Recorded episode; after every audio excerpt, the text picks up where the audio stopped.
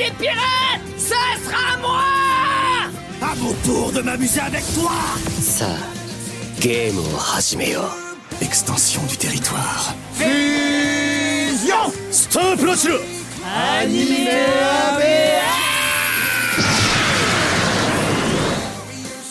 Bonjour à tous et bienvenue dans un épisode très très spécial de Anime. Mais- Bah, Bah, alors, oh. attends, là, tu l'as balancé comme Ouais. d'habitude, s'il te plaît. Bon, D'habitude, allez, tu fais comme 3, ça, genre. 4, allez. Animea mea. Et oui, le podcast qui ne sait même plus comment il s'appelle, toujours sur Allociné, en compagnie bah, de la team habituelle, Manon Maroufi, qui ne s'appelle pas Marion, Non, tout à fait. et Vincent Formica, initial VF. Et là, c'est une émission un peu spéciale qu'on a, qu'on a voulu faire euh, pour faire un bilan de l'année 2023, puisqu'on va lancer la première édition des Animemea Awards. C'est vraiment les prix les plus prestigieux euh, du monde. hein, Et vraiment, plus alors, prestigieux. Tout, tout le monde s'arrache, il y a eu beaucoup de pression euh, pour euh, les s'incline résultats. devant nous, d'ailleurs. Là, honnêtement, on a mis la barre très haut. Bah, vu leur nommé, oui, je pense qu'ils peuvent s'en En tant que juré euh, de cette cérémonie, hein, Je, troll, je euh, troll un peu, je ne, troll. ne critique pas mon travail, merci. hein. On va un peu évoquer les, les- les règles qu'on s'est fixées. Elles sont, elles sont assez simples finalement. C'est les séries qui étaient en diffusion, séries et films évidemment, en diffusion du 1er janvier au 31 décembre 2023, toutes plateformes confondues, et également toutes nationalités confondues, puisque Anime Amea, c'est évidemment l'émission des animés japonais, mais également de l'animation. On, on s'interdit pas de parler que ce soit de l'animation euh, française. On en, a, avait parlé à l'occasion de, bah, de la venue du réalisateur de Star Wars Vision, américaine évidemment, pourquoi pas chinoise, pourquoi pas. donc voilà, donc euh, ne vous étonnez pas, euh, ça ne sert à rien de, de sauter dans les commentaires, ça c'est pas un animé japonais et tout. De toute façon, on, on en est bien conscient et tant que c'est de l'animation, on, estime que c'est euh, bah, important d'en parler. Donc voilà, Euh, ce petit, est-ce que j'ai rien oublié? Est-ce que tout le monde est ok avec ce principe? Parfait. Surtout Manon, je pense. Ouais, grave. Et je, je vous propose d'attaquer euh, immédiatement par une première catégorie. Ah, ce serait bien de commencer par le meilleur doublage. Meilleur doublage évidemment français. Euh, là, pour être honnête, moi je n'ai pas voté parce que je regarde surtout en, en VO. Donc euh, voilà. Sinon, bah, j'aurais voté pour euh, Brigitte Lecordier dans Dragon Ball Z parce que euh, voilà. Mais en tout cas, euh, là, la parole est à vous et Manon, est-ce que tu peux nous révéler qui est selon toi le meilleur ou la meilleure comédien de doublage? Ah, oui, alors en plus, je viens, de, je viens de me rappeler que tu avais demandé meilleur doublage et je crois que je me suis un petit peu emballée parce que j'ai pas mis le meilleur doublage, j'ai mis le meilleur comédien de mis- doublage. mais en fait c'est ça. Vincent a mis un, cast- un casting, pardon, D'accord, ok. et toi tu as mis un comédien. Eh ben, Mais- je vais, mais, euh, non mais je vais parler du casting euh, complet dans, dans ces cas-là et puis je ferai une, Tu un les petit focus dans euh, sur le comédien. Euh, non, non, c'est Jujutsu Kaisen euh, évidemment la saison 2 qui est sortie, enfin qui a commencé en juillet et qui s'est achevée là tout début janvier je crois. On a un petit peu débordé sur 2024 mais bon voilà je, pense qu'on peut le considérer comme un animé de 2023 quand même. Et euh, oui le casting VF euh, est en tout point similaire à celui qu'on avait en saison 1 mais alors quelle prestation parce que l'arc de Shibuya c'était quand même euh, voilà un- une sacrée hécatombe et ça a demandé des efforts de prestation et de jeu euh, à nos comédiens, euh, autant japonais que français, qui étaient exceptionnels. Et je voulais le souligner parce que j'ai eu la chance d'assister à deux enregistrements de cette VF. Donc euh, un- une session avec Martial Leminou qui fait Ghetto. Donc euh, voilà, qui avait euh, beaucoup d'émotions à faire passer cette saison, euh, sachant que c'était vraiment la saison de ce méchant. En saison 1, on l'avait pas trop vu, donc il n'avait pas eu- trop eu l'occasion de se- de s'exprimer. Mais là, vraiment, on a eu plusieurs facettes de ce personnage et c'était exceptionnel à voir. à voir doublé et on a aussi Hervé Grul qui fait Yuji qui a donné mais de sa voix je l'ai vu s'étrangler au micro sur les cris de Yuji c'était impressionnant et aussi je parle de Constantin Papa sur Nanami qui, bah, au-delà d'avoir une voix de téléphone rose exceptionnelle, euh, voilà, il, il était parfait sur ce personnage. On n'aurait pas pu faire On meilleur met cette casting. phrase sur l'affiche. Là, c'est- ça y en a la catchline. Tout à fait. Aussi, euh, voilà, c'est pareil, c'est un, coup de cœur euh, amical et, et professionnel. Johan Sauveur sur Maito, euh, la folie du personnage a été dingue, mais dingue. T'es un il peu est- en train de lister la, il est potes, complètement là. taré. Il est complètement taré. Il fait un boulot de fou. Et j'achève sur Charles Mandian parce Ah que oui. c'est ce comédien que j'avais nommé. Charles Mandian ouais. sur Sukuna, qui alors lui, il sait même pas le niveau téléphone rose, c'est le niveau. Il peut me lire un bouquin sur l'économie circulaire que je l'écouterai avec grand plaisir. Ça existe l'économie circulaire? J'en ai aucune idée. Qu'est-ce que c'est T'inventes des l'économie trucs, là. J'invente des trucs. là Le fait est que euh, là, il a vraiment eu des épisodes. Sukuna, il, il a, enfin, il était terrifiant cette saison. Et, Charles, il a fait un boulot de fou. Et, voilà, je, l'ai trouvé vraiment, vraiment bon sur ce personnage. Enfin, déjà de base, ce personnage était fait pour lui. Et il a vraiment été exceptionnel sur ces deux épisodes, vraiment focus sur Sukuna. Et du coup, bah, bravo à lui, bravo à tout le casting et bravo à Mélanie Anne Paillet, qui est la directrice artistique et que, qui fait un boulot de dingue aussi en direction. Donc, euh, Et aux Ingesso, qui sont des véritables pianistes. Voilà. T'as gagné un Oscar ou Tout à fait. Voilà. Non, non, mais il fallait. Faut mettre je- la musique. Il fallait que je souligne. Donc voilà. Donc euh, Ch-. Charles Mendiant et le casting de Jujutsu Kaisen en général, Est-ce que tu peux exceptionnel. du coup nous citer les seiyuu japonais maintenant? Absolument pas et je m'en fous. mais non, mais Ah. non, non. Il fallait le reconnaître. Les seiyuu japonais sont très, très, très, très bons aussi. Oui. Vraiment. Et bah, de toute façon, ils sont rarement mauvais. hein. Oui, c'est ça. C'est que- ça. Il n'y a pas à Il, tortiller. y a- il y a- il- arrive qu'il y ait des VF euh, moins bonnes, hein, ça. euh, mais par contre en VO en général on est Oui, ils savent ce qu'ils font. ils sont, ils sont, en tout cas, les comédiens français, quand ils font du doublage d'animé, je trouve qu'ils se donnent vraiment à fond. Il n'y a pas de mépris pour, pour le. Ouais. Au contraire, ils, ils, ils ont un amour, je trouve, des personnages quand ils nous en parlent, quand, quand, Mm. quand on les invite, qui moi me même me, ouais, me déconcerte parce que ils pourraient, il y en a, ils sont vraiment, il y a des comédiens hyper chevronnés qui euh, font quand même à fond des voilà des, des- des espèces de personnages qu'on pourrait pourrait croire euh, ben, dérisoires pour eux parce que c'est de l'animé, ils pourraient se dire euh, ouais c'est pour les gamins, c'est pour les ados. Euh, et même si c'est le cas, bah, ils y vont à fond quand même. Et je trouve que c'est ça qui donne euh, la profondeur aux personnages qui, qui, qu'ils incarnent. Et qui nous font croire aussi à certains personnages. Mhm. Je pense à My My Hero Academia. C'est compliqué de dire à un comédien tiens, tu vas doubler euh, quelqu'un qui va lancer du scotch avec ses coudes. De, de qui parles-tu Ou euh, quelqu'un qui lance des boules. Des boules de tapioca. Mais en fait, bah, je, ah, je fais un peu de promo comme pour, pour, pour Voix Ouf, moi que j'écoute assez souvent, notamment bah, les voix que je, je connais, si je ne regarde pas beaucoup de VF, mais c'est avec qui, j'ai grandi. Et effectivement, on a, souvent des profils de comédiens. euh, bah, dans le sens premier du terme, qui viennent formation théâtrale et tout, mais on sent que euh, l'animation, que ce soit l'animation japonaise ou même euh, les Disney et tout, on sent qu'ils ont un, un vrai amour pour ça. Et enfin, je me souviens notamment euh, le, bah, le, le, le- le comédien de doublage qui fait euh, euh, Sylvester Stallone, dont évidemment j'ai oublié le nom. Alain Dorval. Alain Dorval, voilà. Les moments où il était les plus émus, c'est quand il parlait des dessins animés, et Mm. parce qu'il y avait ce côté, bah, euh, ça touche un public d'enfants et je pense que voilà il y a ce côté euh, ça, ça toujours je pense que autant on, doit souvent l'arrêter dans la rue pour lui parler de Stallone mais je pense que c'est toujours différent quand on dit euh, bah, j'ai grandi avec ce film quand j'étais petit je regardais la casette je pense que ça doit beaucoup les toucher puis je pense peut-être aussi qu'on arrive à une, une génération bah, qui a beaucoup plus euh, grandi en tout cas qui a, qui a accepté que les animés maintenant c'est un un, un, un programme euh, respectable Mm. Là où, ben, bah, c'est vrai que, et encore, je trouve qu'ils sont très respectueux. Bah, les, les comédiens de l'époque du Club Dorothée, au départ, ils, ils avaient aucun attachement à ça et finalement, ils en sont restés très fidèles et souvent, bah, c'est des voix qui sont devenues. Je pense que ce, ce, ce changement de génération fait que effectivement, euh, il y a peut-être plus d'implication dans, dans le doublage.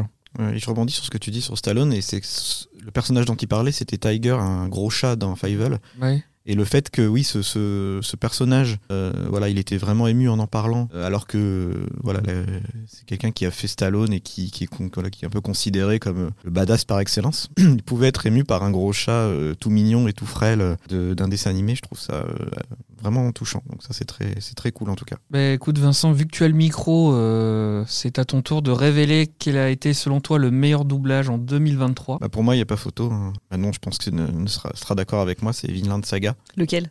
C'est la version de Netflix. Euh, Moi, parce J'aime que les deux. Je peux pas, je peux pas choisir. J'aime les Du deux. coup, tu regardes la série dans les deux langues J'ai- j'ai- dans les alors, deux VF. alors non, j'ai pas regardé les deux VF. Enfin, j'ai pas regardé la série entièrement en VF Netflix et en VF Crunchyroll, mais je voulais faire ce comparatif de, de alors pas de jeu parce que tous les comédiens dans les deux cas sont excellents, mais juste de, de, de match voice en fait. Et il y a Ouais. d'excellents choix sur Netflix et il y a des- d'excellents choix sur Crunchyroll et Tout des fait. fois je préfère l'un et des fois je préfère l'autre. C'est J'ai- regardé, Voilà. j'ai regardé quelques extraits justement aussi de, de la deuxième version. Euh, et je trouve qu'elle est très bien aussi. hein. Vraiment, elle est très bien aussi. Mais euh, j'ai une petite préférence pour la version Netflix parce que c'est Alexandre Nguyen qui double Thorfinn, le personnage principal, qui est pareil, euh, qui s'est. Je pense que j'ai pas assisté au, au, tournage, au, doublage en studio, mais il devait se donner, crier comme un fou. Il y a, c'est un personnage qui, peut, qui passe par toutes les émotions et il nous les transmet de manière bah, incroyablement forte et puissante. Et c'est un personnage, je pense, un des plus puissants que j'ai vu dans de tout, tout, voilà, tout animé confondu, euh, Thorfinn. Et euh, pour moi, c'est un animé qui, qui va marquer euh, à la limite autant que l'attaque des Titans. Euh, pour moi, c'est vraiment le successeur de l'attaque des Titans déjà. C'est-à-dire Ouais. qu'il n'a pas atteint son prime, notamment parce que entre la saison 1 et la saison 2, il y a eu un tel gap que 4 ans, ouais. 4 ans. Mm. Donc euh, je pense que du coup, c'est dur d'entretenir une, une hype euh, pendant une telle période. Maintenant, en plus, la série, elle est en simulcast sur euh, et Crunchy et Netflix. Donc là, elle Mm. est accessible à quasiment tout le monde. Et je pense en, en termes d'histoire, enfin, c'est assez incroyable. Enfin, moi, en tout cas, euh, c'est une, série fresque. que j'adore. Ouais. C'est une fresque incroyable au temps des Vikings. euh. Pour moi, c'est vraiment. euh, c'est ça, en fait. C'est que, oui, clairement, c'est un animé, ça, on a les codes et il n'y a pas de souci, mais c'est clairement ceux qui sont réfractaires à l'animé. Vinland Saga, pour moi, c'est le genre de série que je recommande dans le sens, bah, en fait, il n'y a pas ce côté un peu, voilà, euh, euh, visuel qui peut des fois déranger, un peu le- une forme d'humour qui plaît pas. qui Shonen, plaît pouvoir pas. de l'amitié, tout ça. C'est ça, voilà. Là, pour Oui. coup, c'est un, un- une vraie réaliste, histoire de viking. Et que ce soit de l'animé ou du live action, ça ne change rien en termes de développement, en termes de narration. Et du coup, ouais, pour moi, c'est une série, je pense que là, elle commence à se faire connaître. D'ailleurs, j'annonce que on va en reparler euh, dans l'émission. Euh, Spoiler. Saga, voilà. Oui, C'est On va pas tout dire. hein.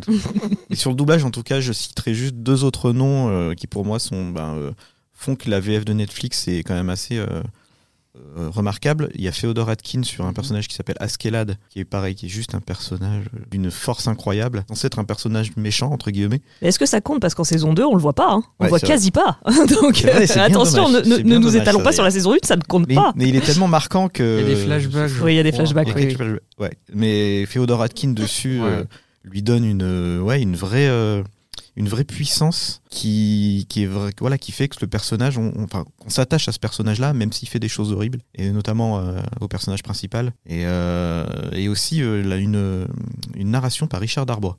Oui. Ouais. Donc, Mais pas, pas dans tous les épisodes, c'est bizarre. C'est qu'il y a des épisodes, effectivement, ça- en 1950, les Vikings.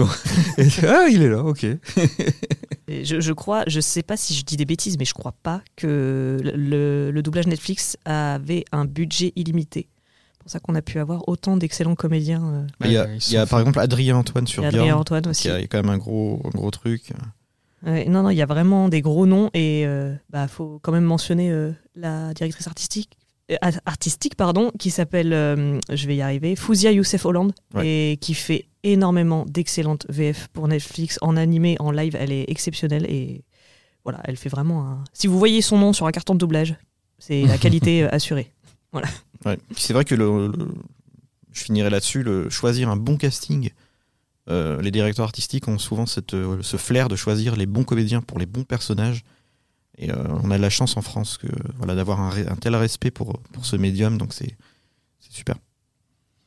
Bah, écoutez, la team Voix Ouf n'a pas déçu euh, pour cette catégorie qui était, je pense, taillée sur mesure pour vous. C'est vrai. C'était beaucoup trop Euh, Les gens ont déjà quitté là. Voilà. Si, pour les trois personnes encore là, on va continuer et on va, on va décerner le, le deuxième euh, bah, Anime Emmy Awards de, de, de cette année. Euh, là, on, va, on appelle ça la meilleure suite. Donc la meilleure suite, comme Vincent m'a demandé ce que c'était, je vais expliquer. Meilleure suite, tout simplement, bah, c'est une, une série qui est euh, en diffusion depuis plusieurs saisons. C'est-à-dire c'est ni une mini-série, ni une nouveauté. C'est une série qui est revenue en 2023. Et là, on a encore une égalité. Et du coup, on va pas forcément épiloguer beaucoup dessus. Puisque Vincent et moi, on a voté pour la même chose. On a Ah. voté pour bah, Vinland Saga. Donc, euh, je- Quelle originalité donc, euh, voilà, je pense qu'on on a déjà, en plus, on a également déjà consacré un, un podcast à, à cette série, donc on ne peut que la recommander. Euh, c'est renouvelé, renouvelé pour une saison 3, il n'y a pas de souci.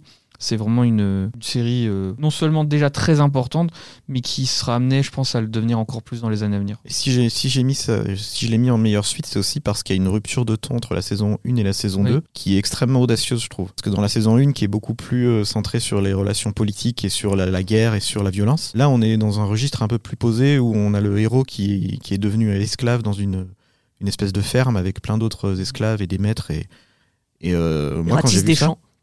Pendant- il ratisse des champs pendant Oui, 15 c'est ça. épisodes. je me suis euh, je m'attendais vraiment pas à ça Mhm. c'est euh, on voit euh, dès le début bon il faut qu'il coupe des arbres il a il, il est il- on, on lui met un, un autre esclave euh, associé pour qu'il qu'il défriche un champ pour qu'il arrive au final à, voilà, à gagner sa liberté et je m'attendais vraiment pas à ce que Vinland Saga prenne un virage aussi audacieux et je trouve que le quand un créateur trahit les attentes du spectateur et qu'il Mhm. arrive à te faire euh, aimer encore plus euh, le, le programme que tu regardes, c'est quand même un sacré tour de force. Regardez Vinland Saga.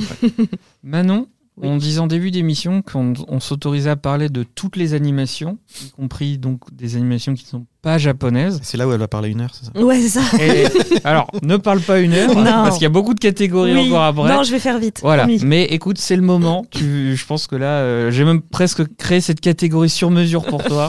Donc vas-y. Tu lances le chrono? Vas-y. Euh, oui, non, non, mais je vais parler euh, d'un animé. Je pense que. Allez, euh, on est 15 dans le monde à l'avoir vu. non, quand même pas, mais c'est quand même relativement euh, inconnu au bataillon et parce que c'est de l'animation chinoise. Et je pense que ça fait encore peur à pas mal de gens. Euh, pas au niveau de l'animation, parce que c'est quand même relativement euh, similaire à l'animation japonaise, euh, mais peut-être plus au niveau de la langue. Euh, je pense que le chinois c'est quand même difficile à appréhender, c'est pas toujours super poétique à l'oreille. Euh, maintenant, quand on a un excellent scénario comme euh, l'animé dont je vais vous parler, euh, on peut faire avec. Et de toute façon, Crunchyroll le propose aussi bien en chinois qu'en russe, qu'en arabe, qu'en portugais et qu'en français. Donc vous avez le choix. Et cet animé c'est Link Click. Link Click euh, qui a pas tant fait parler lors de sa première saison, c'était diffusé sur Wakanim. Euh, c'était un petit peu un petit peu l'ovni qui débarquait dont personne n'avait entendu parler parce qu'il n'y a pas eu de promo autour. Euh, et en fait, je me suis lancée dedans parce que le design des personnages me, tentait bien. Et franchement, excellente surprise. Ça commence vraiment comme un animé feel good. et pour resituer un petit peu, c'est une agence de photos avec deux personnes qui sont capables de voyager dans les dites photos qu'on leur apporte. Donc, sur le papier, très bizarre, mais en fait, ça va les amener à régler pas mal de, cas spécifiques. Euh, je pense notamment à un épisode où un papa vient avec la photo de son fils qui a été kidnappé cinq ans auparavant, et en fait, ils vont euh, rentrer dans cette photo qui a été prise le jour de l'enlèvement, et ils vont essayer de euh, savoir ce qui s'est passé. C'est un excellent pitch ce truc. C'est un excellent pitch, et le fait est qu'ils peuvent du Pourquoi coup tu rentrer pas vendu comme ça Oh pardon Et ben voilà, je te le lance comme ça. Et le fait est qu'ils peuvent effectivement euh, aller dans les photos pour Mm. récupérer des informations, mais ils n'ont absolument pas le droit d'intervenir sur le passé pour euh, éviter justement cet effet euh, papillon où euh, ça va euh, amener le bordel par la suite. Ça fait, ça fait penser d'ailleurs au film L'effet papillon où Voilà. le, le héros faisait comme ça. Enfin, Mhm. il, il- il regardait des anciens, des, des Mm. anciens carnets qu'il avait écrits quand il était, quand Ouais. il était ado. Il pouvait rentrer dans le truc. C'est ça, et ben c'est un petit peu le- la, la même base. Et c'est vrai que cette- du coup, la saison 1 était assez introductive sur les premiers épisodes, puis après, on se rend compte qu'il y a un vrai drama derrière, avec un gros fil rouge qui nous a laissé sur un cliffhanger horrible en fin de saison 1. Et là, cette saison 2, c'est de l'action pure sur euh, Ah bah 12 voilà. épisodes, euh, avec des scènes par contre qui sont très dures à regarder. Je pense que c'est pas à mettre entre toutes les mains. Il y a vraiment plein de thématiques comme euh, le deuil, le, les violences conjugales, voilà, des- avec des scènes qui sont assez, assez difficiles à, à supporter. Mais c'est vraiment un animé scénaristiquement parlant qui est exceptionnel. Et encore une fois, on a un cliffhanger de fin de saison qui va amener une dinguerie pour la saison 3. J'ai trop trop hâte. Et du coup, bah là, si je peux vous le vendre autrement, je, je sais pas comment, mais, mais regardez j'aime, Link euh, Click, c'est vraiment, Ah, c'est vraiment bien. J'aime Voilà. beaucoup les histoires où justement les héros essayent de changer le passé. euh, Oui. Bah, c'est surtout qu'on a vraiment, on a vraiment un tandem de personnages avec euh, ce personnage très, très posé, très mature, qui, Mm. qui impose les règles et qui est là pour, entre guillemets, canaliser le second qui est, est peut-être un peu plus humain et qui, du coup, bah, a envie d'intervenir même s'il sait qu'il n'a pas le droit. Et, Oui. et du coup, il y a vraiment un équilibre entre ces deux personnages avec un, voilà, Ça vraiment un super à, duo. à Tokyo Revengers aussi. Ça. Oui, aussi, voilà. En mieux, en moins- En mieux, en beaucoup mieux. Mais, mais voilà, regardez Link Oui. Et cette saison 2, Alors, elle je ne était vraiment spoil pas. Tokyo Revengers n'est dans aucune catégorie. hein. Oups. Oups. Désolé. Euh, ça aurait voilà. pu, hein, ça aurait pu, il y avait du- tellement du potentiel. sur ce- Ouais. Ouais, il y avait du potentiel. Il c'est fallait vrai. en faire une, une Mm. mini-série. Euh, une, une, une autre catégorie, euh, Vincent ne participera pas à celle-ci pour des raisons euh, personnelles, Euh, c'est euh, bah, la meilleure découverte. Donc c'est simplement une série euh, que l'on a découverte en 2023, mais qui, qui date d'avant 2023 et qu'on souhaitait euh, bah, évoquer. Euh, bah, du coup, Manon, est-ce que tu peux nous, nous présenter en quelques mots Ouais. ton, Oh oui, je vais faire vite aussi. aussi, tu sais, on va pas passer un quart d'heure à parler de Link League juste avant. Euh, moi, c'est My Dress Up Darling. C'est pas, alors c'est pas tant une découverte qui date, hein, parce que c'est sorti en 2020, je crois, ou 2021, donc c'est Mhm. pas très Non, c'est vieux. récent, ouais. Ouais, c'est récent, mais je l'ai découvert cette année parce que euh, ça m'intéressait pas des masses. Et en fait, la VF est sortie et je me suis dit, bah, quitte à pas me prendre la tête, autant le regarder en C'est ce que je français. fais des fois. Je me dis, Voilà. ça ouais. Tu vois La VF, bon, bah, c'est je- quitte à- euh, en fait, je me suis dit bon, c'est pas spécialement mon délire, euh, mais euh, quitte à passer un bon moment, bah autant que, que ce soit en français. Et en fait, euh, belle découverte, belle surprise, j'ai beaucoup aimé. Ça parle de, de cosplay. Voilà, ça, ça parle de cosplay avec euh, un, un jeune homme qui évolue euh, dans une usine où son grand-père fabrique les, les costumes des petites poupées japonaises traditionnelles. Et en fait, il est habitué depuis tout petit à faire la même chose. Et c'est un peu une activité bah, qui est vue comme exclusivement féminine. Et du coup, il ose pas trop en parler, il ose pas dire qu'il aime faire la couture, euh, faire de la couture. Et un jour, au lycée, alors qu'il utilise un atelier, voilà. Pour faire euh, cette activité-là, une euh, fille, entre guillemets la fille la plus populaire du lycée, débarque et il pense qu'elle va se foutre de lui. Et en fait, elle trouve ça génial parce qu'elle fait du cosplay et elle n'arrive pas à trouver Ah. euh, les costumes sur mesure Un pour faire se ses personnages. forme. Et un duo se forme, et un duo hyper dynamique, hyper fun, c'est super drôle. Euh, Il y a quelques scènes de fanservice, mais c'est toujours bien amené et c'est pas lourdingue comme on pourrait l'avoir dans d'autres animés. Donc, euh, non, non, c'est vraiment sympa. C'est euh, touchant aussi, il y a des moments d'émotion. Et voilà, ça se regarde très bien. Ça va y avoir une saison 2. Mais en soi, euh, la saison 1 se suffit très bien à elle-même. Et voilà, c'est une petite romance euh, comique euh, hyper sympa et, et très chill voilà, à regarder euh, tranquille avec un plaid euh, sur soi et un chocolat chaud. Et Voilà. je tiens à dire qu'en meilleure suite, je vous, je vous ai épargné euh, Nagatoro saison 2. voilà. Ah, En je parlant pensais que t'allais prendre euh, moi quand je me réincarne en Slayer. Ah, C'est- toujours l'un ou l'autre. Voilà, mais non, My Dress Up Darling, vra- Mm. vraiment très cool. Bah, moi, ma meilleure découverte est complètement, euh, je pense, opposée en mais qui est, euh, mais, mais tu donnes vachement envie. On dirait un peu le Billy Elliot des trouve. Euh, moi, c'est complètement autre chose. C'est un peu plus ancien, début des années 2000. Ça s'appelle Hajime no Hippo. Ah. et qu'on qu'on- des fois on appelle juste. Hippo.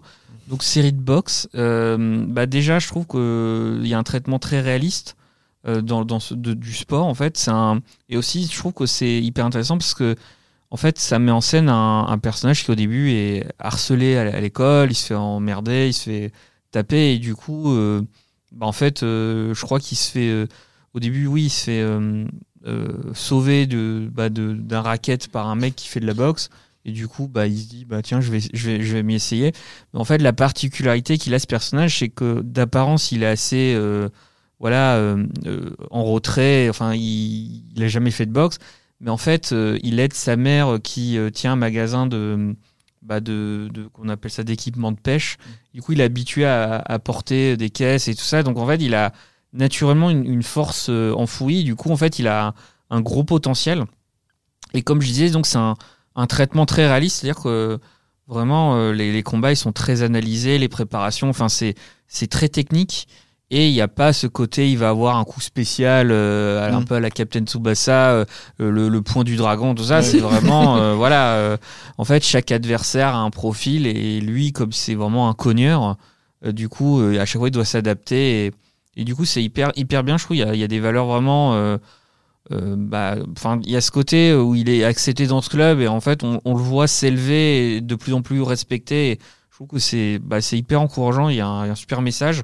Il y a vraiment aussi, je trouve, un parallèle avec Cobra Kai. Enfin, je trouve qu'il y a un peu un côté. euh, Donc voilà, moi, Haj- Hajime no Hippo, euh, j'a- j'adore les, les animés de sport, mais celui-ci, vraiment, je, trouve qu'il est excellent. Puis c'est vraiment une, une série long fleuve parce que le, manga, euh, si on compte tous les arcs et tous les dérivés, bah, on est à une centaine de tomes. Et en fait, la série a été elle-même découpée en plusieurs types de. Enfin, en séries euh, sous plusieurs noms, en fait. Et elles sont disponibles sur euh, notamment ADN et, et, euh, Netflix. Donc euh, c'est hyper facile à, à regarder. Et franchement, c'est c'est assez addictif. Est-ce qu'il y a une VF Il n'y a pas de VF. Ah bah voilà, tu m'as déçu. Il n'y a pas de VF. Mais euh, la VO est, est très très bonne. Vraiment. C'est noté. Voilà, ensuite, euh, pour cette première partie, on va finir sur une grosse catégorie. Catégorie qui a réussi à mettre tout le monde d'accord. Je sais c'est laquelle. Je pense que. Après, j'ai- franchement, j'ai pas été très surpris. Alors évidemment, on parle du meilleur film. Ouais. Je me suis demandé si on allait tous d'accord ou non, parce qu'il y a comme quelques films vraiment euh, très sympathiques cette année, mais bon, vu qu'on l'a vu ensemble, euh, J'ai eu peur que tu mettes le dernier Miyazaki. Franchement, quand j'ai répondu, je me suis dit, il va pas oser. il aurait pu avoir Suzume. Non, ouais, Ouais. Il aurait pu avoir Super Mario si aurait on, pu avoir- si on, euh, Oui, oui, si on a fait c'est vrai. Mais Et- ce n'est finalement euh, ni l'un ni l'autre, c'est euh, bah, c'est The First Slam Dunk. Mm. Je pense que voilà, on- Il y a- il y a- il y a- Ouais. enfin, le choix était évident, on a vu le film ensemble, donc euh, vraiment on l'a kiffé ensemble. Mm. Euh, on, on- on- peut en, dire quelques mots, en sachant, je rappelle, qu'on a fait un podcast entièrement dédié où on a dit tout le bien qu'on pense de ce film. Oui. Mais vous qui, qui avez découvert euh, bah, l'histoire de Slam Dunk, mais en même temps, Euh, ce qui est drôle, c'est que moi, j'ai grandi avec le manga et j'ai quand même découvert Mm. l'histoire puisque c'est un. C'est très bizarre, c'est que c'est une réadaptation par l'auteur du manga à travers un différent point de vue. Donc en fait, c'est vraiment une histoire presque totalement euh, originale, même si on, on connaît l'issue du film.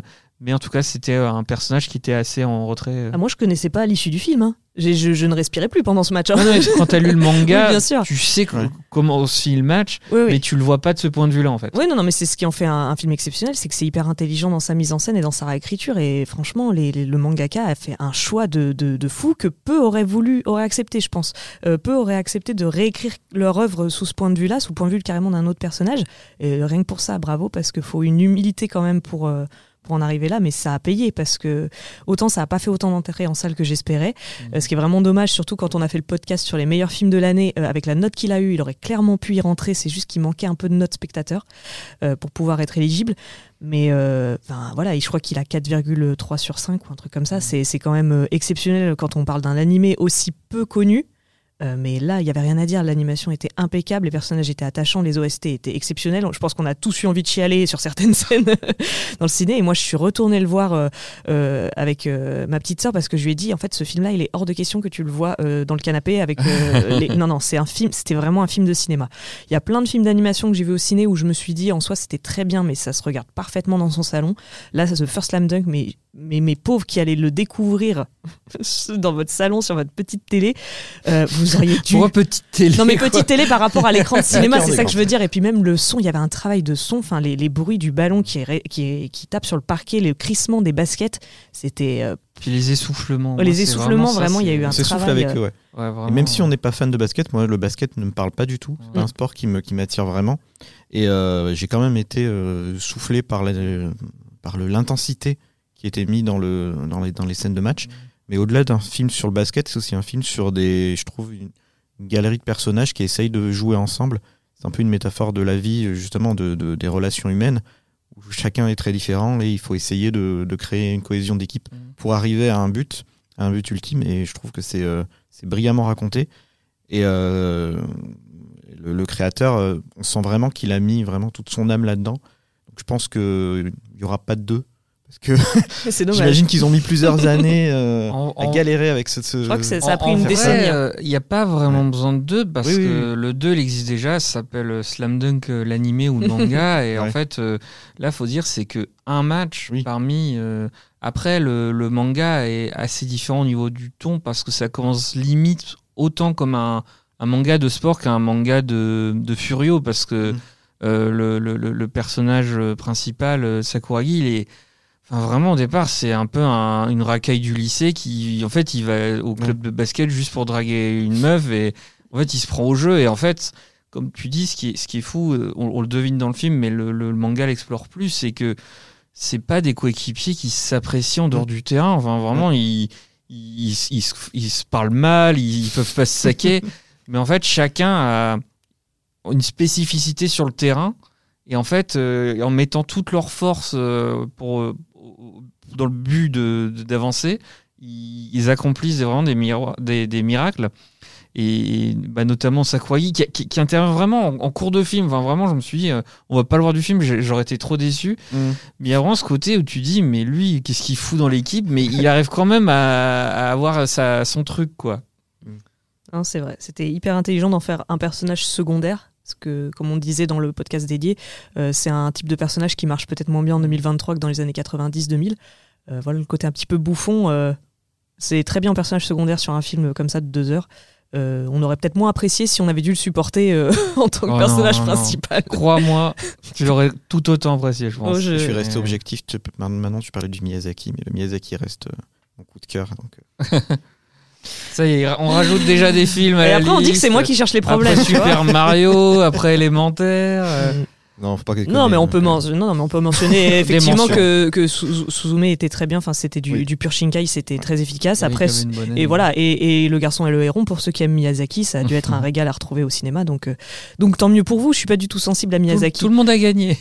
Tout le monde a gagné. Non, The First Slam Dunk reste quand même au-dessus. Oui. Voilà, Ouais, je c'est comme ça. que, vraiment, c'était c'était le, le film de De, l'année. de ceux euh, qu'on a vus en tout cas, parce oui. que il y en a un qui est sorti l'année dernière au Japon, mais qui sort cette année et que je vais voir cette semaine, c'est Blue Giant que j'ai Ah, très très oui, hâte de oui, voir. oui. Donc j'espère qu'il sera, euh, que ce sera pas une déception et peut-être qu'il sera du coup dans les, les animés Awards de 2024. Peut-être. Voilà. Avec peut-être le film Spy Family. C'est vrai, oui, Voilà. c'est vrai qu'il y a ça qui est aussi. très attendu. Oui. Bah écoutez, euh, merci pour cette euh, première partie. Euh, évidemment, il y a encore beaucoup de, de prix à, à- à remettre euh, pour les, les animés de l'année, mais il faudra attendre la semaine prochaine pour découvrir euh, quels sont les lauréats bah, des catégories principales, dont évidemment le meilleur animé de l'année. Donc euh, ne manquez surtout pas cette émission. Merci à Manon. Merci à Vincent et merci à Kellyanne aux manettes Merci. pour, euh, pour cette émission. Et on vous dit à très vite sur la chaîne Allociné. Salut Salut. Allociné,